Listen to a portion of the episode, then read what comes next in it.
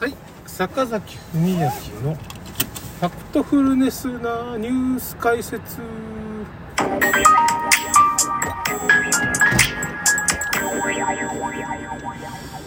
えーとですね、今日はですね、岸田総理暗殺未遂事件についてですね、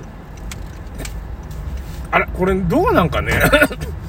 報道としては暗殺未遂事件になってないんですかね。僕が見た、なんかあの、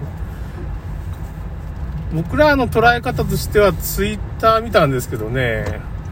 一応暗殺未遂だったんじゃないかっていう風な感じになってたんですけど、その、そのニュースの僕本体見てないんですけどね、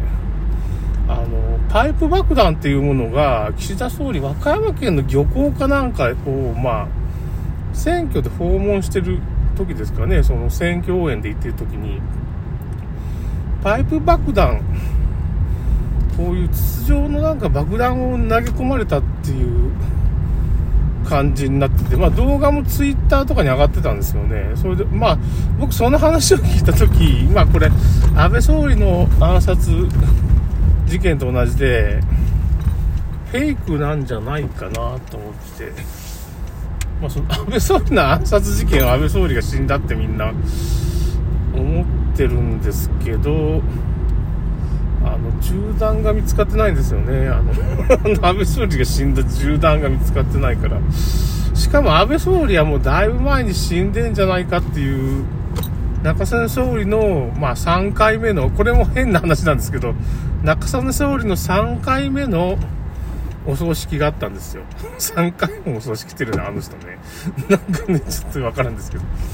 まあ、だから中曽根総理の葬式だっていう風ってやると、まあ、あの人、まあ、大勲位って言って、まあ、なんていうのかな、国から表彰されてるっていうか、天皇とかに表彰されて、勲章とかあるんで、なんか国家予算が降りたりするわけですよ。あの、葬式するとね。国費でできるんですよ。なんか知らないけど。わからんです。3回目ですけどね。なんで3回目やってるんだっていう話になるんですけど。まあそれで、その時に、まあ、実は天皇も影武者みたいなのがいて、天皇家っていうのも影武者がいっぱいいるんですよ。もうこれはもう間違いなくて、愛子さんなんか本物の愛子さん今出てきてないんですよ。あの、中国か韓国のなんかその、影武者が結構出てきてて、韓国人か中国人か北朝鮮人かなんかの影武者みたいなのが今愛子さんやってるんですよね。まあこれはもう間違いないんですよ。あの、愛子さんはもともとあれ自閉症なんですから。あの、死刑官ベイビューで自閉症なんですよ。だからその、もうまともにその生活できないから、あのー、途中から影武者になっちゃったんですよね。これはもう仕方がないんですよね。あの、今の天皇も実はもう、ちょっと障害があるんですよ。なんか右手と左手の、もうこう長さも違うしね。だから今の天皇も、まあ本物はもういないんじゃないんかなっていう。たまに出てきてるのかな。まあその辺は皇室ブログデレデレ草っていうとこ見てください。だからまあ安倍総理はもうだいぶ前に死んでてて、影武者が死んだことになったんだけど、実は死んでないっていうか死亡診断書がまだ出てないです。これジャーナリストもちゃんと、高橋なんとかさん、高橋小力夫さんだったなんかその、高橋なんとかさんって文書館に、まあその、安倍総理の、あの死亡診断書がまだ出てないよって書いてますから。これジャーナリストのところにね。だから死亡診断書が出てないから、安倍総理は正確には死んでるかどうかまだわからないんですよ。わからないって、ええー、って思うでしょ。もう仕方がないじゃないですか、そうなんだから。そんなこと僕が言うのもあれだけど。あ、それで岸田総理の、まあ、結構今回の岸田総理の暗殺未遂事件は、安倍総理の時はもう、もうどうしようもなくフェイクなんですよね。あの、変な発煙筒みたいな、なんていうかね、銃で人を殺せるわけないんですよね。あの、煙を出すだけのもんなんですよね。だから安倍総理の時は、その、スナイパー説みたいななんか、あ、安倍元総理のね、暗殺事件の時には、まあ、住み合いパー説みたいに唱えられたんだけど、その銃弾もね、見つかってないんですよ。なんか、む、うやむやになってる奈良県警。なんか、奈良とか和歌山とかで必ずそういうあの暗殺事件が起こるんですよね。なんか知らんけど。あの辺なんかあるんですかね？なんか、あるんですよ、あそこ。奈良とか和歌山っていうのはね。なんかその、なんか理由があってあの辺で起こるんですよね。それで今回の、まあちょっと話がどんどんそれましたけど、今回の、えーとですね、岸田総理の事件は、まあ、結構緊迫してたから、SP もね、すごい早く動いて、1秒か2秒で動いて、その、パイプ爆弾を足で蹴り飛ばしてるんですよね。で、蹴り飛ばした方向が悪くて、何人か死にますよ、あんなとこ蹴り飛ばしたら。だけど、パイプ爆弾がうまくね、作動しなかったんですよ。爆発しなかったみたいな感じで、まあ、誰も被害出てないし、それは幸いなんですけど、SP がすごかったです。あの3秒ぐらい。2秒でパイプ爆弾を蹴り出して、で、1人しか反応してないんです。SP 結構何人かいたはずなんだけど、5、6人はいるはずなんだけど、あれって1人しか動いてないんですよね。1人だけ動いて、パイプ爆弾を蹴、蹴り飛ばしたのは良かったんですけど、まあなんか一般群衆の方に蹴ってるから、それで、犯人を逮捕したのがね、漁師なんですよ。漁師最強説。漁師のおっさんが、体が動いてた。体が急に反応して、あの、2チャンネルでは漁師最強説があるんですよね。ヤクザと漁師が戦ったら漁師が勝つんじゃないかって言われてるんですけど、漁師、やっぱ最強なんだっていうことは僕は思い知りましたね。漁師のおじさんが捕まっちゃって、もう警備っていうか SP の恥ですよね、あれね。警視庁警備部何してるんだっていうふうに、多分その警察関係の人は突っ込むと思います、あれね。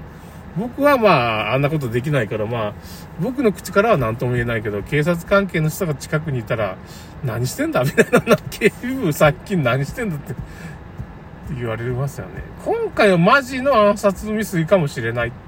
ていうふうに僕には見えたんですけど、その、影武者問題を扱ってる、皇室ブログデレデレ草ってとこあるんですよね。そこのブログ主さんは、やっぱフェイクなんじゃない？それなんでかって言ったら、その、その辺の岸田総理の周りの動きっていうのはすごく緊迫してるし、漁師のおじさんも、まあほんとこれ暗殺未遂だと思って体が勝手に動いて、犯人を逮捕。漁師のおじさんが逮捕してるからね。逮捕してるわけですよ。いやー、逮捕してる、漁師が逮捕しちゃまずいんですけどね。まあ、一般人ですからね。だけどすごかったですね。タックルがすごかっ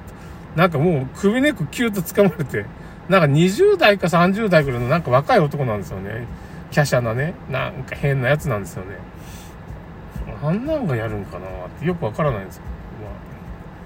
ど、まあ、兵庫県がなんか住んでる人らしいんですけどね。まあ、それはともかく。それで、まあ、事件の動きだけ見たらこれ本物かなって僕思ったんですけど、最初住所聞いた時はフェイクだと思ったんですけど、動画見たらこれ本物か？まあ、暗殺未遂か？みたいな思ったんですけど、なんか、なんか近くで白い煙が立ってて、ボーンと音がしたとかなんか、そんな話があるわけですよ。これフェイクかもしれんな、みたいな意見の人が多いですね、ネットではね。うん。結構緊迫してるから騙されるっていうか、本物だったかなっていう感じもするんです。8割ぐらい本物かなと思うけど、2割ぐらい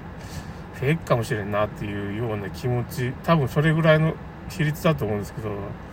まあフェイクかもしれんな。よくできたフェイクっていうかね、前回ちょっといろいろあらがあったから、今回はよくできたフェイクみたいな感じだったんじゃないかなっていうふうに僕はまあ今思ってます。でも見たら本物みたいな感じするんです暗殺未遂として。すごい事件でもない。なんでああいうことしたのかっていう、まあ、最近自衛隊のヘリがね、沖縄方沖縄の方で落ちて、それにあの、自衛隊の幹部が10人ぐらい乗ってて、そのヘリが落ちちゃって、今見つかって潜水班がね、その飽和潜水ってやつで、下に降りてから 遺体とかその機体をこう引き上げようとしてるんですけど、まあ、遺体を引き上げようとしてるんですよね、おそらくね。もう死んでる、おそらくね、10人ぐらい。幹部が10人も死んでたから、まあ、その、まあ、300キロぐらい離れたところに、まあ、そこは航海っていうか、まあ、中国軍の空母艦隊、空母となんか、あと2隻ぐらい護衛艦みたいなのが、この3隻ぐらいがこう航行してたらしいんです。そこはなんていうかな、沖縄沖縄と宮古島の、沖縄本島と宮古島の間のこう、一応、どこの国の船も 太平洋に抜けるとこにそこを通るんですけど、だから別にそこを通ってもいいとこなんで、まあ、300キロ離れたところに、まあ、中国の空母がいたから、それはひょっとしたらミサイルが飛んできたとか、まあそういう行機が飛んできたっていう可能性はないとは言えないんですけど、そういう風な見方をさして、なんとなく戦争にね、誘導してるっていう可能性もあるから、いや、なんとも言えないですね、その辺はもう、この、その辺データがないからね、僕僕の。だけどね、そのヘリが落ちる3分か4分前のね、映像があるんですよ。それ見たら別に何もないんですよね。どういうことなのかな。ジョーもなんかその事故っぽくないような感じがあるんですけど、でそういう風に見せて戦争に誘導する可能性があるからね。だから今回の岸田総理のまあ暗殺未遂事件も、ああいうことをまあフェイクかなんかで起こしとけば、緊急事態条項とかさ、そういうか通りやすくなるんじゃないかという布石なんじゃないかなと思うんですよね。なんか突然そんな、まあ緊急事態条項があるからね、ああいう人が出てくるんかもしれんけどね。ということで終わり